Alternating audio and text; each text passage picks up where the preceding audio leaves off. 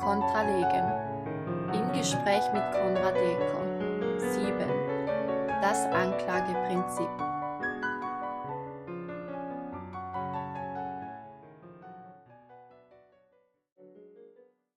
Mein Eindruck wäre, dass in den letzten 10 oder 15 Jahren die Anklagen, die vor Gericht kommen, oder die Strafbefehle Mhm. sind noch viel schlimmer eigentlich, dass die immer allgemeiner werden und unspezifischer. Das heißt, dass das Anklageprinzip, das ist dann dort so passiert und was weiß ich, ähm, häufig ertränkt wird in einem Wust von Informationen mit 300 Aktenordnern Mhm. oder mit 300 Terra oder was weiß ich, wo das Gericht dann im Prinzip die Aufgabe hat, die Staatsanwaltschaft sagt, da hat etwas Böses drin in ja. diesem Material. Genau. Täusche ich mich oder ist das dein, würdest du das Ja, so pauschal würde ich das nicht unbedingt sagen, aber äh, es kommt natürlich vor.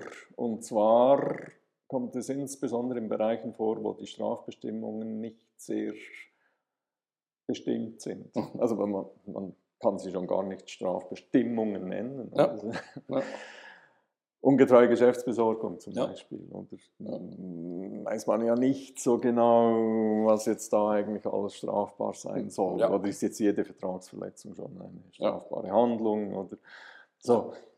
Und was ich dort feststelle, ist, wenn ein Fall zur Anklage kommt und ich eine Anklageschrift aufs Pult kriege, Ja. dann ist für mich der erste Schritt Analyse der Anklageschrift. Ja. Es geht ja nur um die blöde Anklageschrift, dann Ja. schließlich Ja. vor Gericht. Oder? Und dann der nächst, dazu gehört, welche konkrete Handlung oder Unterlassung wird jetzt eigentlich meinem Mandanten Genau. vorgeworfen. Hm? Und das ist in gewissen Bereichen relativ einfach. Bei Ja. Körperverletzungsdelikten oder so ist Klar. das in der Regel ziemlich Ja. spezifisch dargelegt Ja. in den Anklageschriften. Ja. Da hätte ich jetzt sogar gesagt, die sind heute präziser, als sie es Ja. noch vor zehn Ja. Jahren waren. Ja. Einfach weil es eine Phase gab, wo man etwas auf das Anklageprinzip geachtet hat. Und jetzt lässt man es übrigens wieder schlittern. Hm. Aber bei Wirtschaftsdelikten absolut katastrophal. Hm. Also da wird einfach gesagt, äh, der XY hat in seiner Eigenschaft als Geschäftsführer irgendwas und dann ist vielleicht, wenn es hochkommt, noch ein Schaden entstanden. Ja. Aber was genau jetzt Ja. falsch gelaufen ist, das sieht man nicht. Ja. Für mich ist die Nagelprobe immer die, oder? Ich möchte meinem Klienten, nachdem er verurteilt worden ist, sagen, das darfst du in Zukunft nicht mehr machen. Genau. Mhm. Das ist strafbar. Ja. Ja. Das kann ich fast nicht. Bei Eben. Wirtschaftsdelikten. Genau. Und da ist es wirklich zum Teil auch schwierig natürlich, Mhm. zugegebenermaßen. Hm. Aber die Schwierigkeit kommt eigentlich wiederum aus der Vorstellung, dass immer, wenn etwas irgendwo schief gelaufen ist, Ja. muss eine strafbare Handlung Ja. der Grund sein. Ja. Oder? Das ist der Reflex. Ein Konkurs mit vielen Geschädigten. Führt ja immer zu Strafverfahren. Ja.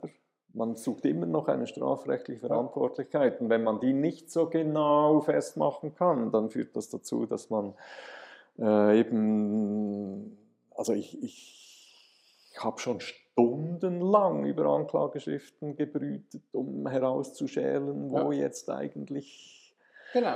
die Handlung oder Unterlassung ist. Ja. Manchmal merkt man nicht mal, ob es Handlung oder Unterlassung Ja. ist. Das, das Genau. also, ist wahrscheinlich der Zeiterscheinung geschuldet, dass die Gesetze unsorgfältiger werden, Ja. unpräziser werden und der Haltung, dass wo irgendwas schief lief, dann muss eine strafbare Tat oder Unterlassung. Genau, aber dieser letzte Sein. Punkt ähm, ist natürlich, ähm, widerspricht direkt dem Prinzip der Strafbarkeit. Also es kommt mir das Bundesverwaltungsgericht in den Sinn, Mhm. das gesagt hat in einem Wettbewerbsverfahren, ähm, ja, es sind ja wettbewerbsbestimmte, wettbewerbswidrige Verhaltensweisen an den Tag gelegt worden. Und das kann nur sein, wenn ähm, die Unternehmensleitung ihre Pflichten nicht korrekt wahrgenommen hat, weil also eligendo, instruendo, custodiendo, Ja. wenn das alles gut gelingt. Mhm. Also das Gericht sagt nicht welche, Ja, genau. Pflichten genau verletzt und was Genau. weiß ich, aber es müssen, also die Tatsache, dass ein wettbewerbswidriges Mhm. Verhalten und dann bist, also bin ich mindestens als Strafrechtler schon sehr, sehr, sehr sprachlos, weil ich denke so, äh, nein, also manchmal gibt es Dinge, die passieren Mhm. und niemand konnte etwas dafür. Oder der Vorwurf ist, und diese Selbstverständlichkeit ist ja auch nicht Ja. irgendein Gericht, das Bundesverwaltungsgericht. Mhm. Diese Selbstverständlichkeit, was du, was du sagst, wenn etwas schief läuft, dann muss ein ähm, strafbares Verhalten vorgelegen haben.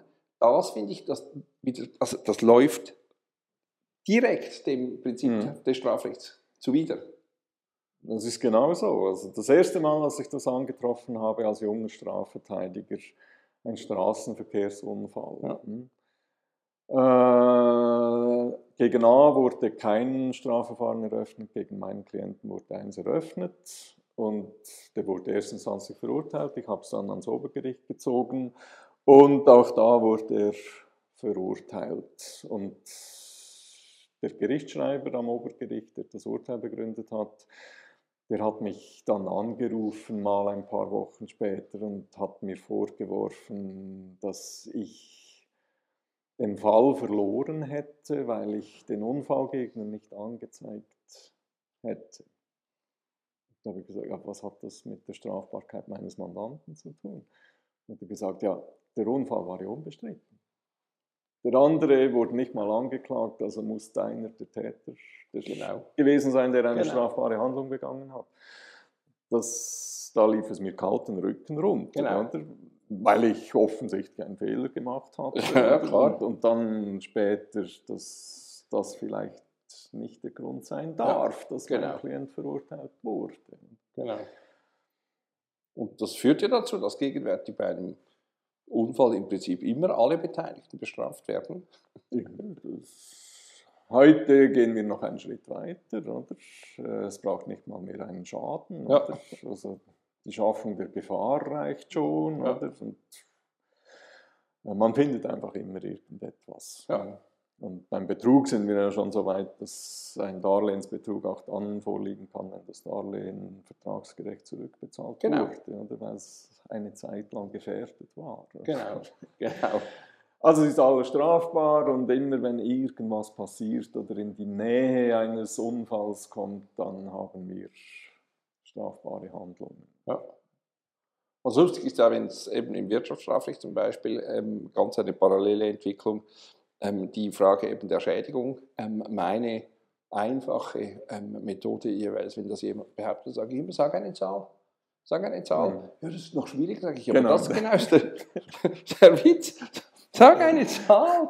Ja, das kann man so genau nicht sagen. Dann sage ich, ja, dann ist möglicherweise Mhm. dieser behauptete Schaden auch nicht so genau da.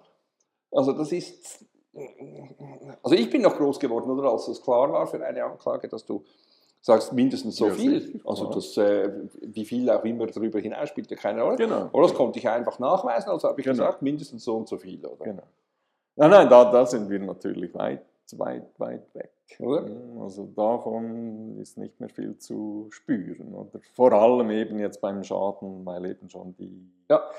Gefährdung äh, der äh, Vermögensinteressen reicht. Ja. Also der, Und die Gefährdung eben nicht einmal eine konkrete sein muss, ja, ja, weil genau. mit der Abstraktion, das ist auch so lustig, oder? Mhm. Ähm, Abstraktion, ähm, ich weiß nicht, vielleicht sollte man wirklich mehr Latein unterrichten in der Mittelschule. Abstrare heißt loslösen. Mhm. Mit der Abstraktion, mit der Loslösung von dem Konkreten Mhm. wird es natürlich eigentlich beliebig. Also abstrakt betrachtet Genau. bist du sowohl Terrorist als auch Engel, als auch abstrakt. Genau. Bist du so ziemlich alles, oder? Ja.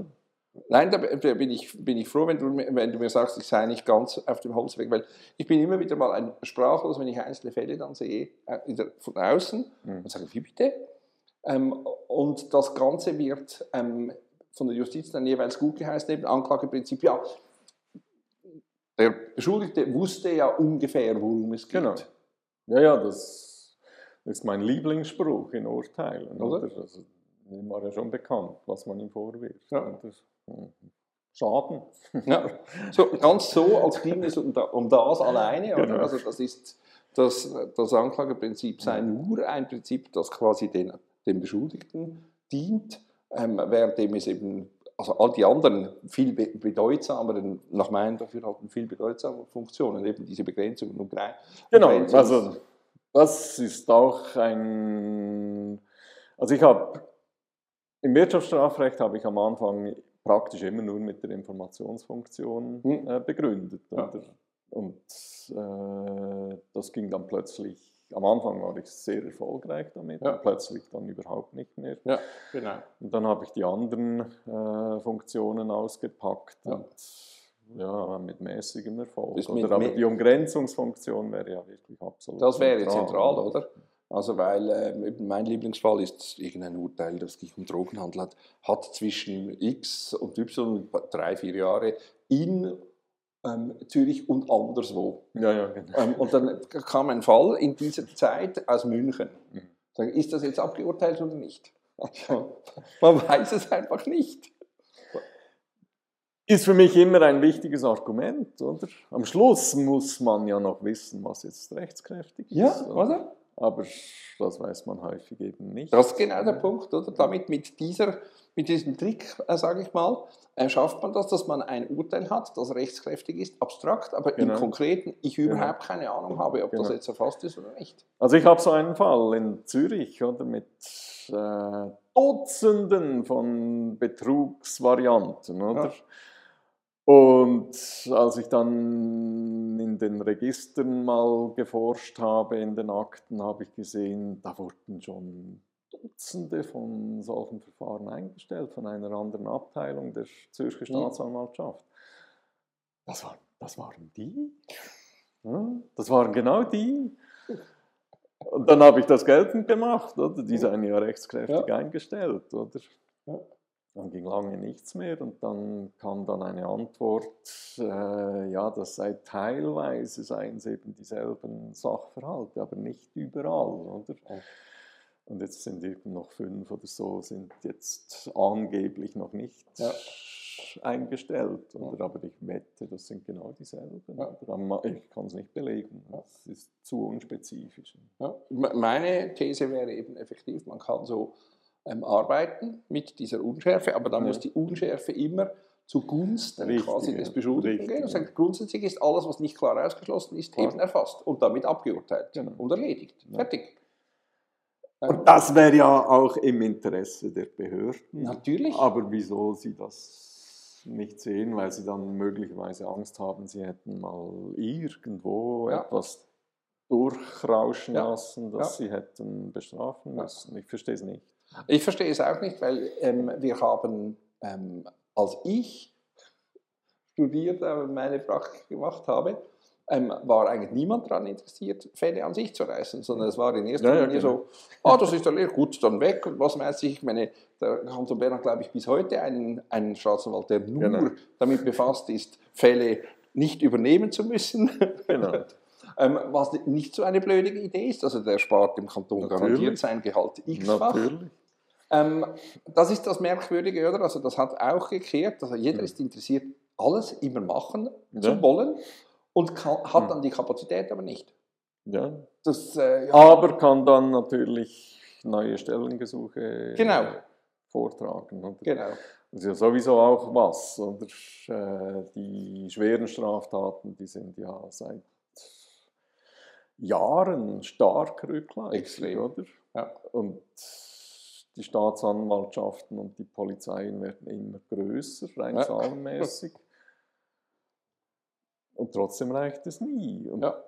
der Grund ist nicht die Formalisierung des Strafprozessrechts. Nein. Es ist einfach, dass man die richtigen Entscheidungen nicht mehr trifft. Das ist, Mhm. ja, man trifft über, überhaupt keine Entscheidungen mehr. Ja, dass Also- man Opportunität nicht mehr Ja. ausnützt. Ja. Bei Delikten, wo es keine Geschädigten gibt. Ja. Ja, wenn jetzt da nicht so klar ist, ob jetzt da wirklich was Strafbares dran ist, wieso lässt man dann mal nicht Genau. was gerade sein? Genau. Aber das können, das können wir, glaube ich, nicht. Ja. Also, ich bin froh, ich lebe davon. Natürlich, das, das glaube ich auch, oder? Also ich ja auch, das ist ja, oder? Ich ja auch, oder? Also die, die, ähm, die, die Frenetik, mit der neue Regeln geschaffen werden, die immer ähm, noch detaillierter und noch komplexer und Mhm. so leicht anders sind als die, die vorher da waren. Ja. So, das, das sieht zwar ähnlich aus, aber man muss unglaublich. Ähm, das schützt natürlich Leute ähm, äh, in unseren Positionen, Mhm. weil wir quasi selbst innerhalb des Strafrechts hoch spezialisiert Mhm. sind. Also ein normaler Strafrechtler kann nicht zu beliebig jedem Thema etwas machen, Das weil das geht einfach nicht mehr. Ähm, aber es ist trotzdem vielleicht nicht ganz Mhm. der zielführende Weg, oder? Ja. Also das ist äh, wie mit der Spezialisierung wissenschaftlich. Man weiß immer mehr über immer weniger, Ja. äh, bis man ganz alles weiß von nichts. Und das Mhm. ist nicht wirklich. Thank you.